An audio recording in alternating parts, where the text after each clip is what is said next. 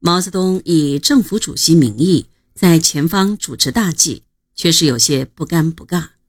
而这种局面，完全是由于后方中央局极力排斥毛泽东对红军的领导所造成的。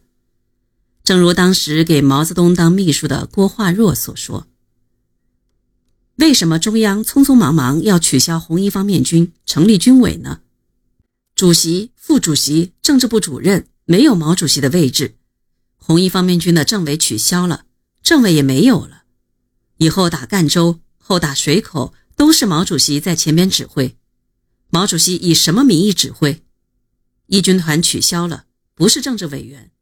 有人说毛主席以苏维埃主席指挥，苏维埃主席怎么指挥军队呢？处于不正常状态。这个不正常状态包括了许多很深刻的矛盾。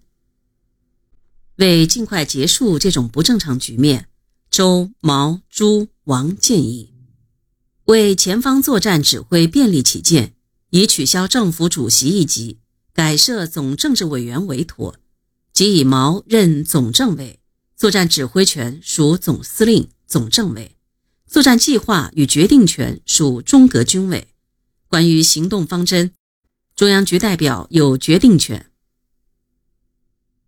在后方的中央局成员对毛泽东能否执行中央的军事进攻路线是有怀疑的，建议由周恩来兼任总政治委员。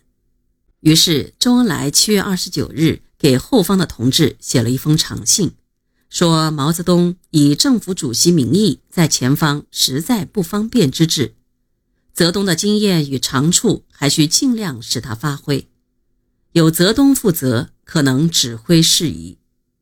主张由毛泽东担任总政委，朱德也表现出了他与毛泽东的战友情谊。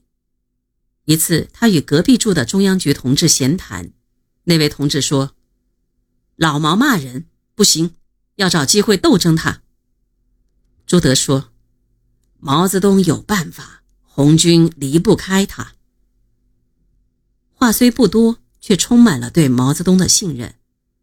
八月初。在兴国举行的中央局会议上，决定毛泽东任红一方面军总政委。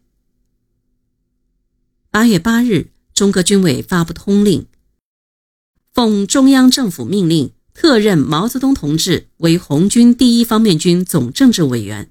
现毛同志已到军工作，我第一方面军全体战士今后应在朱总司令与毛总政治委员领导之下，为发展革命战争。争取革命在江西及邻近几省首先胜利而努力，扬我全体战士一体之兆。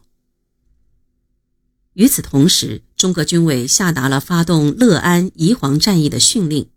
训令规定，由林彪任工程总指挥，叶荣臻任政委，统一指挥进攻乐安城的作战。八月十七日，红一军团的红四军担任主攻，一举攻克乐安。歼敌孙连仲部一个旅三千余人。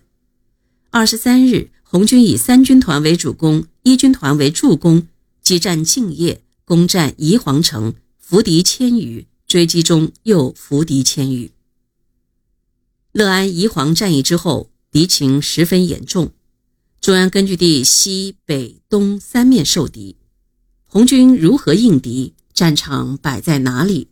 苏区中央局前方和后方领导人之间产生了歧见，双方电文交持，各持己见。